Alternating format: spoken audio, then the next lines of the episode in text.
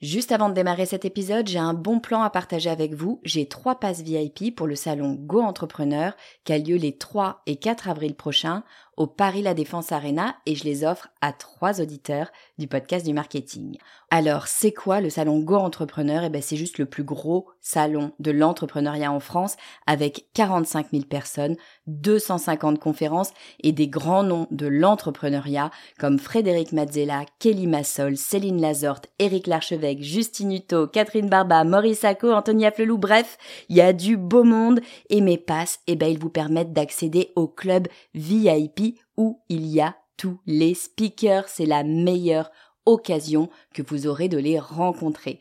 Pour participer, c'est simple, il suffit d'être abonné à ma newsletter. Je tirerai au sort trois personnes le 29 mars. Si vous ne recevez pas déjà mes emails, eh bien, il suffit de vous abonner sur le podcast du marketing.com slash newsletter. Vous écoutez le podcast du marketing, épisode 54.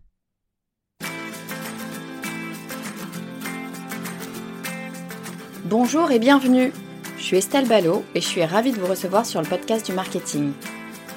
À chaque épisode, je vous propose d'analyser les techniques marketing qui marchent, pas à pas et très concrètement, pour développer votre activité. J'invite de plus en plus d'experts sur le podcast du marketing pour qu'ils nous donnent leurs meilleurs conseils sur un sujet précis. Je le fais d'une part parce que, bah évidemment, ils s'y connaissent mieux que moi, donc autant leur demander à eux. Et puis bien sûr parce que ça m'intéresse moi, ça m'aide dans mes réflexions pour mon activité, et donc je me dis que ça peut vous aider vous aussi. Depuis quelques semaines, vous l'avez sûrement remarqué, je ne publie plus toutes les deux semaines euh, comme d'habitude, mais toutes les semaines. Et ça, bah ça me donne l'occasion d'accueillir plus d'experts sur le podcast. Alors, il n'y aura pas nécessairement toujours un invité une semaine sur deux. Tout dépend en fait euh, de l'actualité et puis aussi des, thèmes que j'ai envie d'aborder. Mais en tout cas, je recevrai plus souvent des invités. Et quand je regarde les statistiques du podcast, c'est-à-dire principalement bah, le, nombre d'écoutes, je vois bien que ces épisodes vous plaisent particulièrement. Et ça, j'en suis ravie bah, parce que ils me plaisent à moi aussi. Je prends vraiment beaucoup de plaisir à discuter avec mes invités. Alors, pour cet épisode de fin d'année, j'ai envie de vous proposer une espèce de condensé des conseils que mes invités ont eu la gentillesse de partager sur le podcast du marketing. Donc l'épisode d'aujourd'hui est un peu particulier, il s'agit d'extraits de ces épisodes. Alors il a fallu choisir, hein. j'ai pas pu reprendre tous les entretiens, donc j'en ai choisi quatre et j'ai essayé à chaque fois de mettre le passage qui m'a fait le plus réfléchir, qui m'a le plus surpris, ou alors qui m'a permis de mettre vraiment concrètement quelque chose en place dans mon entreprise. Avec la majorité de ces entretiens, euh, je vous proposais un cadeau bonus, généralement un, résumé de l'entretien ou alors un, guide qui permettait d'aller euh, encore un petit peu plus loin. Vous retrouverez tous les liens vers ces cadeaux bonus sur les notes de l'épisode. Le tout premier entretien sur lequel je voudrais revenir, c'est celui que j'ai eu avec Jenny Chamas. C'est un entretien qui m'a beaucoup fait réfléchir après coup et je crois comprendre que ça a été le cas pour beaucoup d'entre vous au vu de la quantité de retours que j'ai eu sur cet épisode. Jenny nous parlait d'une compétence essentielle, qu'on soit entrepreneur ou, qu'on soit salarié d'ailleurs. Hein. Il s'agit de savoir se vendre. C'est clairement quelque chose de primordial pour donner vie à ses projets, mais c'est aussi un exercice qui fait souvent peur et avec lequel on n'est pas toujours très à l'aise.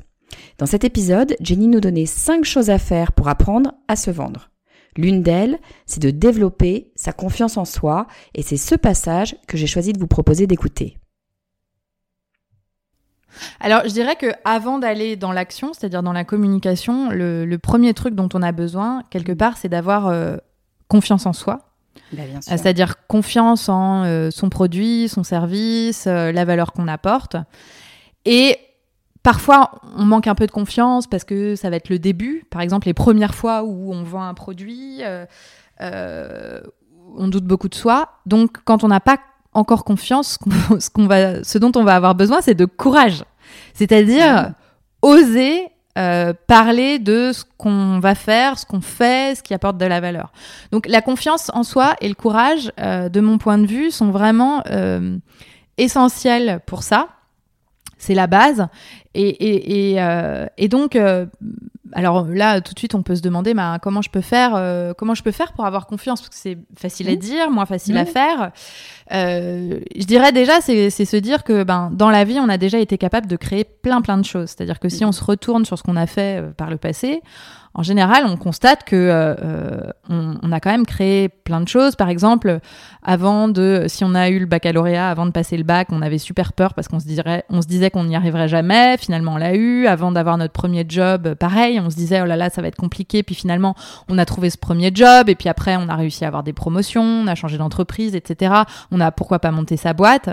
Donc finalement, tout ce qui à un moment donné nous semble hyper difficile euh, ça ne veut pas dire qu'on ne sera pas capable de le faire. C'est juste que avant de le faire, ben, on a un peu peur. Donc, euh, la confiance, c'est savoir reconnaître que euh, on est capable de choses et qu'on peut croire en soi, même quand on n'a pas de preuves tangibles que ça, on l'a déjà fait.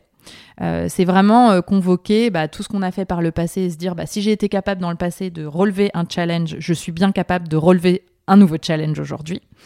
Et puis, bah, pour toutes les fois où euh, même cet exercice-là de se retourner sur le passé ne suffit pas, eh bien, il faut accepter euh, de prendre son courage à deux mains et de se lancer.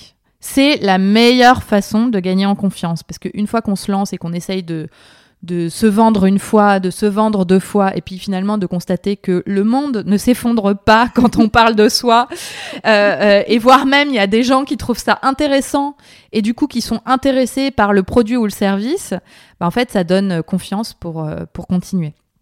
Donc c'est vraiment une, une idée de mindset quoi. Ouais, est-ce que tu dis, j'aime beaucoup cette idée de, de, de regarder en arrière et de se dire, bon, bah là, tout de suite, j'ai peut-être pas confiance en moi sur tel point, mais en fait, il y a eu plein, plein, plein d'autres fois où j'ai pas eu confiance en moi, et au final, ça s'est super bien passé, donc, euh, finalement, euh, allons-y, allons-y, ça va, ça va probablement se, faire de la même façon. Je trouve ça très intéressant et je trouve que c'est une, un, très bon outil parce que c'est, enfin, c'est facile à faire pour le coup. C'est facile de se dire j'ai déjà réussi des choses. Donc, oui. Et tout en est, alors que j'avais peur et que je pensais que ce serait impossible. On l'a, on l'a tous, euh, on l'a tous vécu. Donc pour le coup, c'est, c'est très applicable. Et j'aime beaucoup aussi ton, ton idée J'y avais jamais pensé comme ça. Que euh, bah, quand on n'a pas confiance, l'étape avant la, confiance, c'est le courage, et que bah, il faut du courage pour euh, se lancer la première fois, et que c'est après, en fait, une fois qu'on a vu que ça a marché, que la confiance est là. Donc en fait, euh, mm. toute cette histoire, c'est entre guillemets que, alors je sais pas si que, il faut le dire, mais que une histoire de courage. C'est pas toujours facile hein, d'avoir du courage sur, sur la première fois, mais finalement, c'est vrai que c'est une histoire de courage tout ça. Oui, tout à fait. Alors, il y a un truc quand même pour rendre les choses un petit peu plus simples, on va dire, parce que c'est vrai que le courage, euh, parfois, ça peut demander de faire des. Enfin, parfois, on se demande à soi de faire des trucs qui sont vraiment. Euh, euh, qui nous font vraiment peur. Et, donc, c'est un peu difficile de d'oser d'oser avoir du courage. Parce que le courage, hein, il y, a un petit peu de peur dedans. C'est pas très confortable d'être courageux. donc, moi, ce que, ce que je conseille toujours, c'est de dire bah, euh, sur tout le panel des choses qui me font peur, qu'est-ce qui est le plus accessible? Et de commencer par là. Donc quand on envisage le fait de se vendre, par exemple, on peut imaginer que euh, pour se vendre, pour se mettre en avant, on va avoir différents interlocuteurs. Il y en a qui vont être un petit peu moins importants et il y en a qui vont être vraiment importants. Par exemple, un petit client versus un gros client ou euh, un collaborateur ou un père et euh, un top manager. Ben, en fait, ce que je conseille en général, c'est de commencer à s'entraîner par les petits parce qu'il est le plus accessible, qui fait un petit peu moins peur. Comme ça, on teste euh, ça sur des, des euh, euh, avec des personnes où il y a moins d'enjeux, on va dire, et on s'entraîne, et donc on est plus préparé pour les fois où il y a plus d'enjeux. c'est un moyen vraiment d'exercer d'exercer sa confiance. Ouais, c'est complètement logique. C'est ça. C'est un moyen de s'exercer sur euh, euh, si jamais je me trompe, si ça marche pas, ou si voilà, si je me plante, c'est moins entre guillemets, c'est moins grave. Je suis pas sûre que ce soit de toute façon très très grave, mais c'est moins grave avec euh, notre père, notre collaborateur, que avec le big big boss de la boîte ou le gros gros gros client qui qui génère 50% de notre chiffre d'affaires. Exactement. Exactement.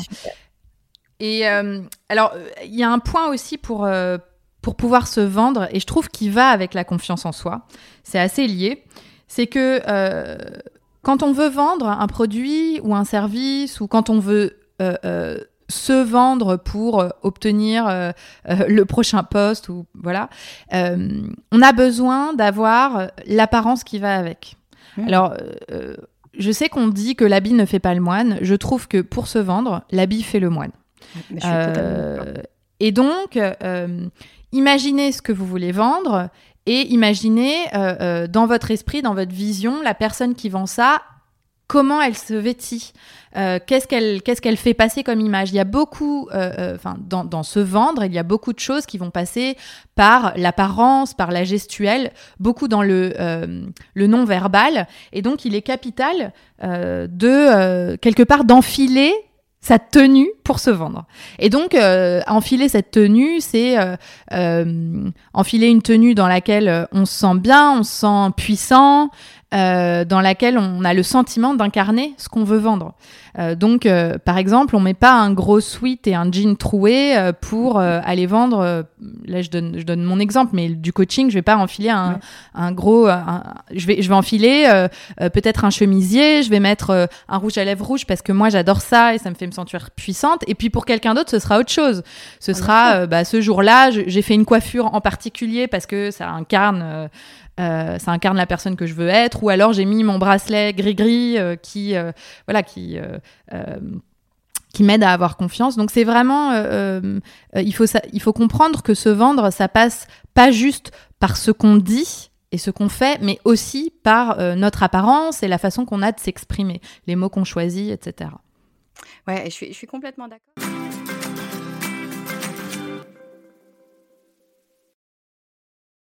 Pour se vendre, pour vendre son idée ou son service, ben, il faut avoir un pitch.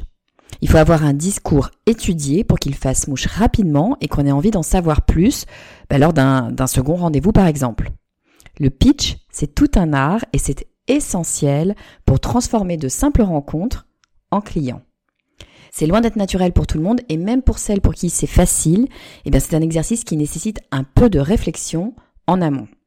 Pour nous en parler et surtout pour décrypter pour nous comment construire son pitch, j'avais eu le plaisir de recevoir Bruno Clément qui m'avait donné toutes les étapes de la construction d'un pitch. Il m'avait notamment parlé de l'importance de la promesse de changement.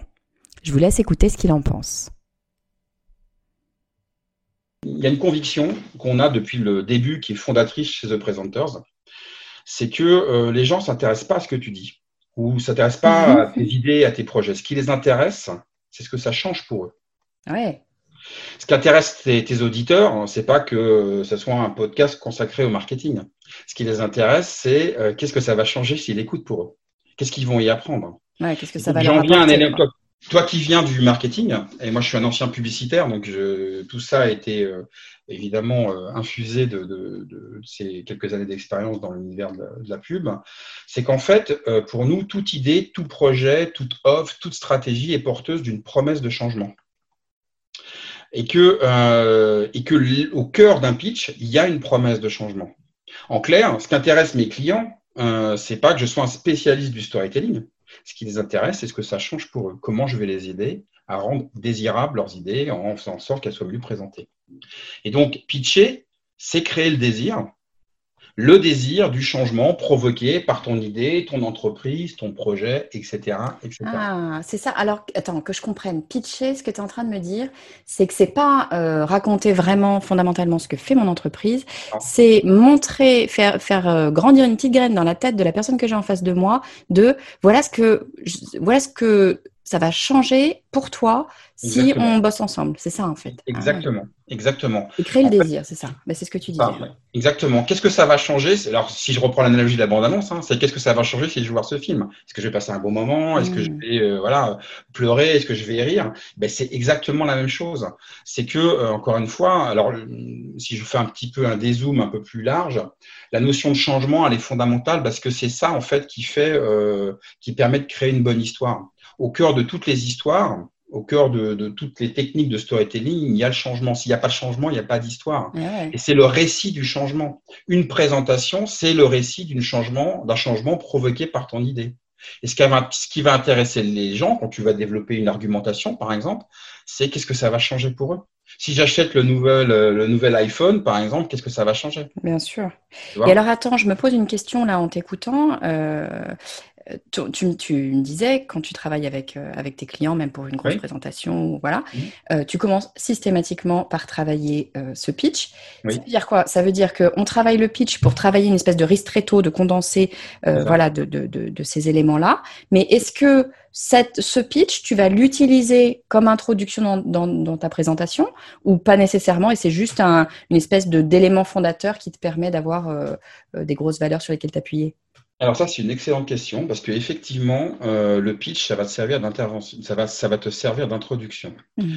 Alors, je, reprends aussi de manière un peu plus globale une idée. Donc, au cœur d'une présentation, au cœur d'un projet d'entreprise, au cœur d'une start-up, il y a une idée. Et en fait, une idée, euh, pour nous, c'est un peu comme un aimant. Il y a un pôle plus et il y a un pôle moins. Elle génère de l'attractivité et ça, c'est le rôle du pitch de faire en sorte que comment je génère de l'attractivité. Et le pôle moins, c'est qu'elle génère de la résistance. Parce qu'il y a du changement, parce qu'elle change les choses. Oui.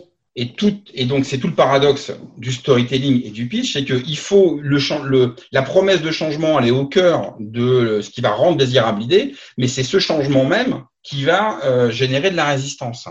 Et la résistance, c'est ce que tu vas, c'est ce que tu vas chercher à lever lorsque tu développes ton argumentation ah. après le pitch. C'est-à-dire qu'un pitch, c'est pas un argumentaire. Encore une fois, le pitch, c'est ce qui est avant l'argumentaire. Donc, pour reprendre l'exemple de, de l'iPhone, par exemple, d'abord, je te donne envie euh, d'acheter l'iPhone 11 euh, Plus Pro, et après, j'argumente sur le fait que est-ce que c'est bien et raisonnable de mettre 1300 euros là-dedans? Tu vois? Génial. Donc d'abord, je donne envie, ensuite je lève les résistances. Et oui, et tu donnes envie avec une promesse de changement, et en fait, c'est cette promesse de changement qui va te créer des résistances, donc il va falloir argumenter. Exactement. Et souvent, ce qu'on voit, nous, dans les entreprises, c'est que comme, les, comme évidemment le cerveau humain est ainsi fait, on, on, a toujours euh, peur que ça marche pas. Euh, et euh, bah, du coup, on commence souvent par lever les résistances. C'est-à-dire qu'on on en oublie, on rentre directement dans l'argumentaire, mais ça sert à rien d'argumenter à quelqu'un qui n'a pas envie. Totalement illusoire. Ah euh, tu vois, là, on a bossé sur des, une marque de véhicule, sur de l'électrique. Ça sert à rien de commencer à argumenter sur l'intérêt euh, d'être euh, dans l'univers de, enfin, d'une voie de tel véhicule électrique si tu n'as pas déjà donné envie, éveillé l'envie à la personne qui est en face de toi de s'intéresser à ce marché. Bah oui, logique.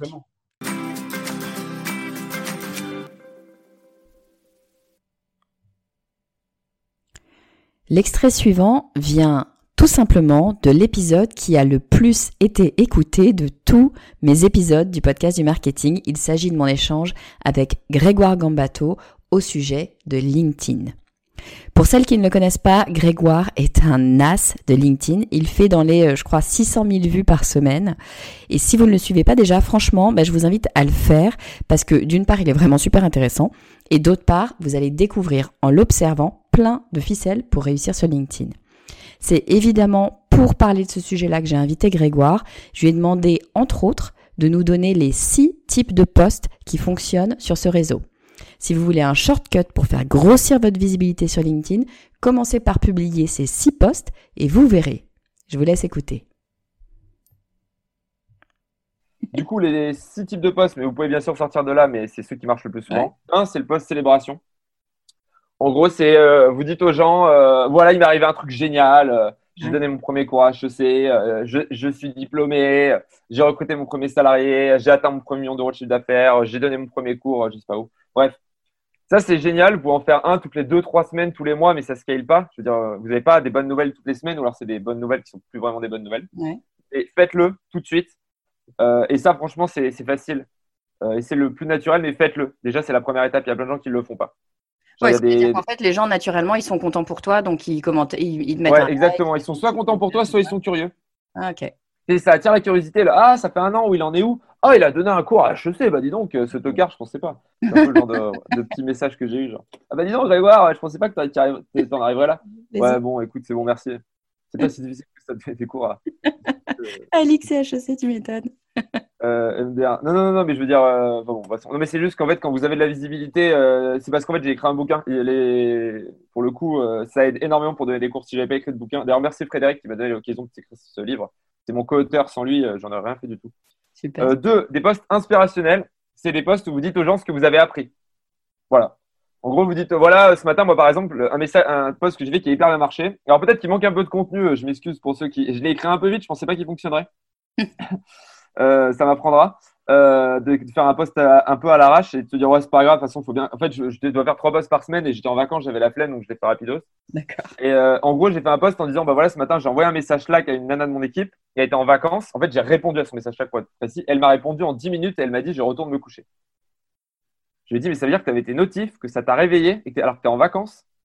Bon dit, mais c'est pas c'est pas bien du tout. Et du coup j'en ai fait un post et j'ai dit aux gens bah c'est important de déconnecter etc euh, j'ai même dit il y a un, devoir de déconnexion, c'est-à-dire les, les, gens de l'équipe doivent déconnecter. En fait, c'est pas juste un droit qu'ils ont. Pour moi, c'est important parce que sinon ils seront pas en forme quand ils reviennent. Euh, ou alors, j'ai fait un post pour dire, par exemple, faut arrêter. Euh, une fois, j'ai dit que la, la concurrence c'était tous des nuls. C'est la phrase que je regrette le plus d'avoir dit. Je sais pas pourquoi, je me suis, je me suis complètement emballé. ce qui est pas vrai en plus.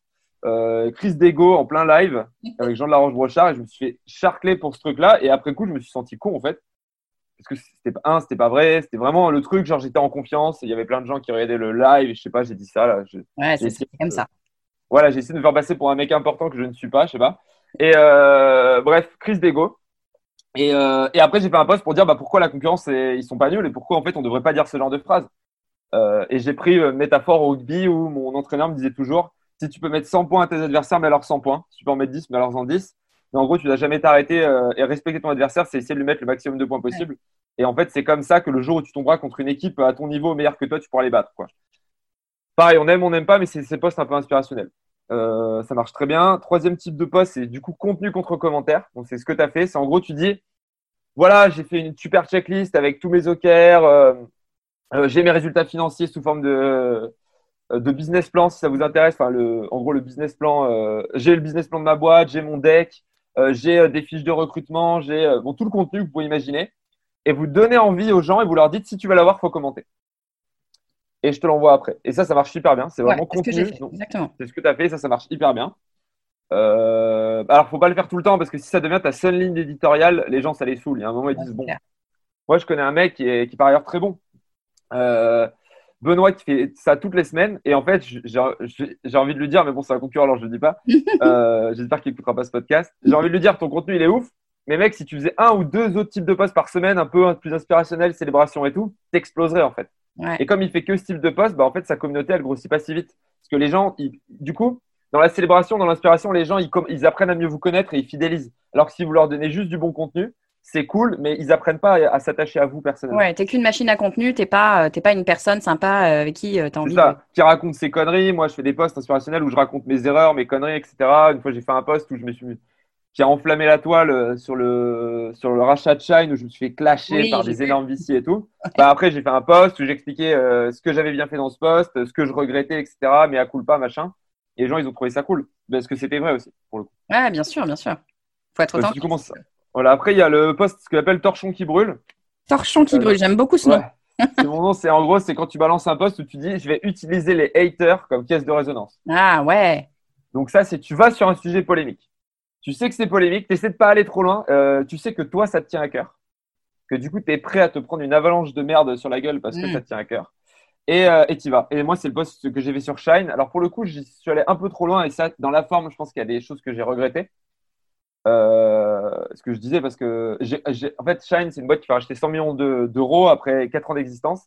Et moi, je disais, ils auraient pu aller beaucoup plus loin. Et je trouvais ça triste. Mais je trouve que les fondateurs, ils ont fait un truc de ouf. Et en fait, je trouvais que c'était dommage pour l'écosystème et j'ai oublié de dire que les cofondateurs avaient fait un truc de ouf. Parce que pour moi, c'était évident. Et euh, ça, pour le coup, c'est une grosse erreur.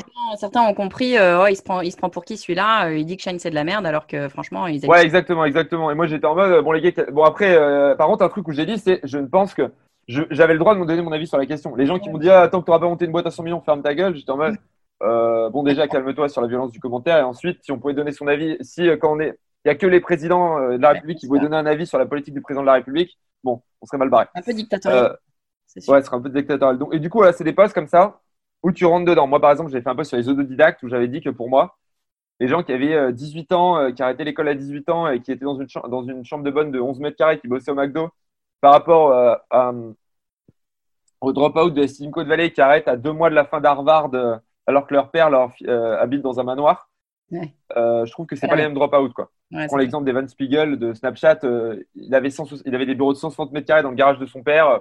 Il avait une voiture à 100 000 euros et son père lui a payé une équipe de 12 développeurs. Le risque, Bon, il, il- est, il il est- est moindre, quoi. Ouais, il est drop-out, mais bon, je trouve qu'il y a un petit peu moins de, de mérite. hein. Et euh, ça, c'est pareil, tu sais que ça va partir en couille. Il y a sûrement plein de gens qui nous écoutent et qui sont pas d'accord, et bah, c'est le but. Si vous n'êtes pas d'accord, c'était le but du truc. Euh, ensuite, le poste demande de feedback. Ouais. Ça, c'est un poste que j'adore quand je lance une nouvelle offre. Donc, ça, c'est un petit peu plus dur à faire. Euh, c'est le poste où j'arrive et je dis aux gens euh, voilà, je vais lancer une nouvelle offre. Par exemple, à votre avis, ça sera quel prix, etc. Ou en gros, je construis avec ma communauté quelque chose. Donc, il faut une communauté.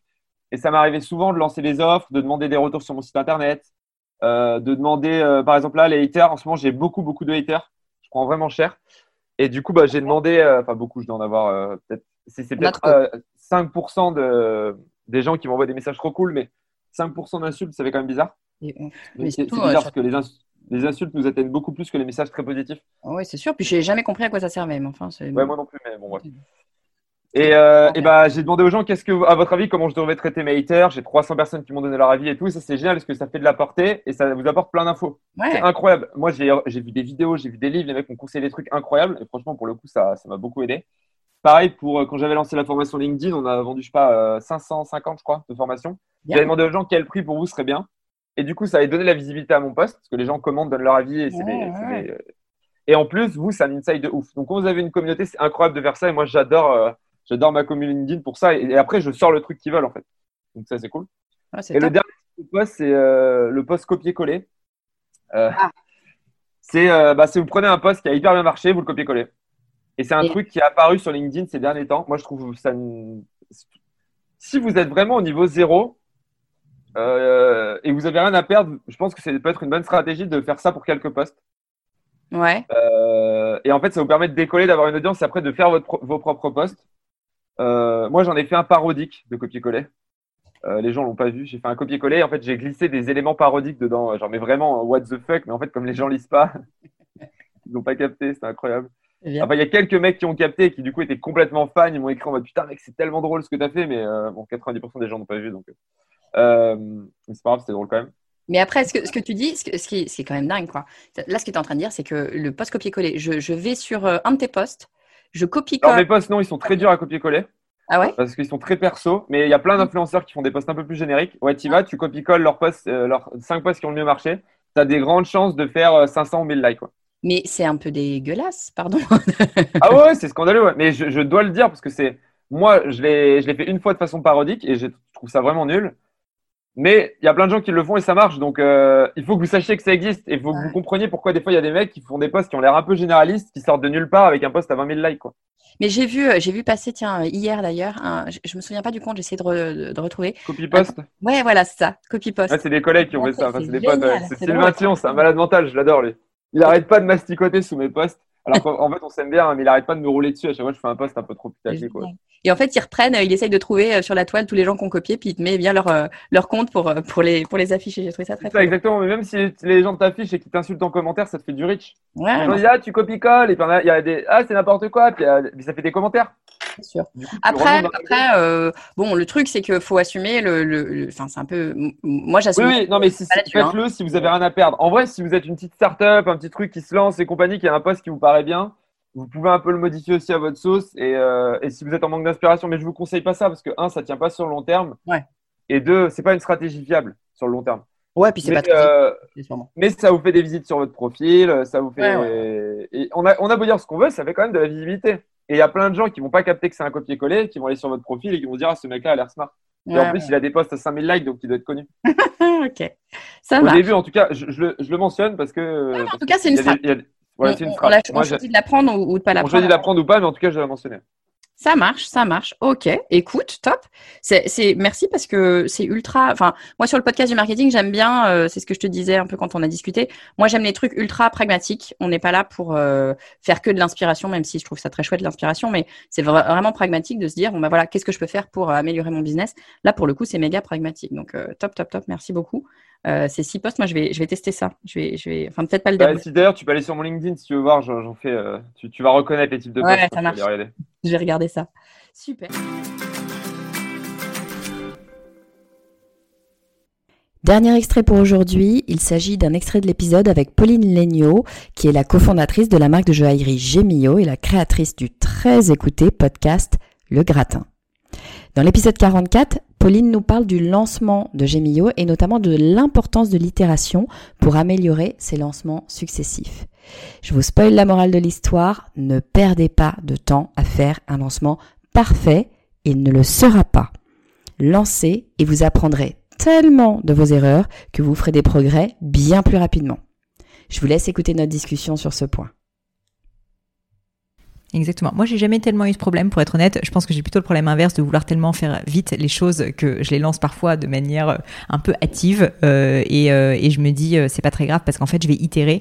Donc, j'ai toujours eu cette culture. je sais pas tellement d'où ça vient, mais ça a toujours été quelque chose de très très fort chez moi, de, de, de pas tellement en avoir quelque chose à faire du premier résultat. Je sais que les choses vont prendre du temps et donc je sais très bien que quand je lance quelque chose, que ce soit mes formations, que ce soit le podcast, tu sais le podcast quand je l'ai lancé, moi je me suis dit je fais mes premiers tests, euh, ça se trouve personne n'écoutera, c'est pas grave, je vais, me forger le caractère comme ça. J'ai toujours su que en fait ben c'est en forgeant qu'on devient forgeron et que si tu veux c'est un peu prétentieux de se dire que tu vas être une superstar dès le début. Donc je sais très bien que le début ce sont des coups d'essai et que les coups de maître, mais ils viendront au bout du 150e épisode de podcast ou en l'occurrence pour Gemio euh, du 10 euh, millième bijou certi, tu vois. Et donc, euh, et donc en fait, dans ce cas, ce qu'il faut, c'est juste commencer le plus vite possible. Parce que comme c'est en forgeant qu'on devient forgeron, bah en fait, le plus tôt tu commences, le plus vite tu deviens bon. Et donc, et donc moi, c'est vrai que j'ai toujours eu cette culture très très forte de, et cette, cette, conviction en fait de lancer les choses quand elles sont à part cette fête. Et c'est intéressant que tu rebondisses dessus parce que tu vois, Gemio, c'est une marque de joaillerie. Notre panier moyen, il est à 1500 euros. Alors, c'était pas le cas à l'époque, mais même pour un secteur comme celui du luxe, je pense que c'est une culture qui a énormément de valeur parce que ça te permet de tester plein de choses, euh, que si tu expliques en plus que tu es en train de tester des choses, tes clients peuvent tout à fait le comprendre. Et donc, je pense que c'est quelque chose qui, euh, qui, a vraiment énormément de valeur. Et nous, ça a toujours été notre force d'avoir cette agilité et de lancer de nouveaux projets euh, avec régularité. Alors quand on parle lancement, moi, je ne sais pas si c'était le lancement d'ailleurs. En t'écoutant, je me dis que ça devait déjà être un deuxième voire un troisième lancement, mais dans mon esprit, euh, moi, de, de parisienne, euh, le lancement de Jamillo, je ne sais pas vraiment mettre une date dessus, mais c'est le chaton rose euh, en 4 par 3 dans le métro qu'on voyait partout et qui, qui attirait évidemment l'œil parce qu'on comprenait pas bien ce que c'était, mais qui c'est ces gens-là avec un chat qui a une bague sur sur, sur l'oreille. est-ce que c'était le lancement déjà ou est-ce que ça, le chaton, il arrive, je sais pas, plusieurs plusieurs lancements après? Alors c'est drôle cette question parce que le chaton rose est arrivé donc au bout de 4 ans d'existence déjà, donc ça faisait déjà 4 ans que la boîte existait. Et non seulement ça, mais ce qui est encore plus drôle, et je suis pas sûre de l'avoir déjà dit euh, sur un podcast ou ailleurs d'ailleurs, c'est qu'en fait ça n'était pas notre premier essai de pub métro. C'était notre, non pas deuxième, mais c'était notre troisième essai de pub métro. On s'était cassé les dents deux fois avant le chat rose. Donc c'est pour te dire à quel point on devient bon quand on, quand on teste. Et la première fois, moi j'avais toujours eu cette conviction que le métro c'était un super média parce que très fort en termes d'image, euh, très fort en termes d'impact parce que euh, grand, voilà, grand format, bon rapport qualité-prix euh, par rapport à, d'autres médias. Et quand joaillerie, créer du top of mind était important. Et donc on avait fait notre première campagne d'affichage en 2013, je pense. et c'était un truc tout à fait standard avec une, une bague, si tu veux, sur fond noir euh, qui disait euh, bravo, euh, enfin je sais pas quoi, la joaillerie Gémio, la nouvelle joaillerie. Flop total, flop total pour plein de raisons. Je sais pas bien acheter de l'achat média, donc ils sont pas bien positionnés. L'impression n'est pas terrible, la créa n'a aucun intérêt, et donc là on se dit bon, il va peut-être falloir qu'on fasse autre chose. Ça faisait un peu cheap, ça fonctionne pas. Quand même, c'est cher le test, hein, parce que je peux te dire qu'une campagne d'affichage dans le métro, c'est des dizaines de milliers d'euros. On se dit ok, on reprend notre bâton de pèlerin, on va le refaire une deuxième fois. Donc quand même, faut s'accrocher dans la vie. Et là, deuxième Ouais, je te dis. En fait, bah, c'est aussi ça aussi le, job d'entrepreneur. À un moment donné, c'est d'avoir une conviction, tu vois. Et donc moi, j'avais cette conviction et je me suis dit bon bah tant que j'y arrive pas, je continue. Deuxième fois, euh, je, me, je me relance, donc là en travaillant plus quand même la création, mais toujours dans un style assez conventionnel, il faut le dire, d'un très beau bijou mis en avant. Et donc je me dis, la première fois, ce qui a pêché, c'était que j'avais fait un mauvais plan média et que la créa n'était pas magnifique. Donc là, on va vraiment faire en sorte de faire une très belle créa et un meilleur plan média. Flop total à nouveau personne ne le remarque. Mais vraiment, même moi, si tu veux, je ne les voyais pas dans le métro. Donc là, je me dis, c'est quand même pas possible, le plan média, il est mieux, euh, qu'est-ce qui se passe? Et là, je comprends que ce qui pêche, c'est que la créa, en fait, elle ne se voit pas. C'est-à-dire qu'elle ne ressort pas dans le métro, elle n'est pas remarquable. Et le but d'une campagne d'affichage, c'est quand même d'être remarqué. Et donc je me dis, ok, bah, cette fois, on va faire les choses différemment. Le plan média maintenant, c'est bon, je maîtrise. J'avais beaucoup travaillé le sujet. Mais en revanche, la créa, franchement, il faut que je me fasse accompagner parce que visiblement, euh, j'y arrive pas. Et donc on est passé par une agence de pub pour faire une créa. Et le brief était très simple. Le brief, je leur ai dit, je veux que les gens s'arrêtent dans le métro en se prenant en photo devant notre créa. Donc démerdez-vous, démerdez-vous, mais c'est ce que je veux.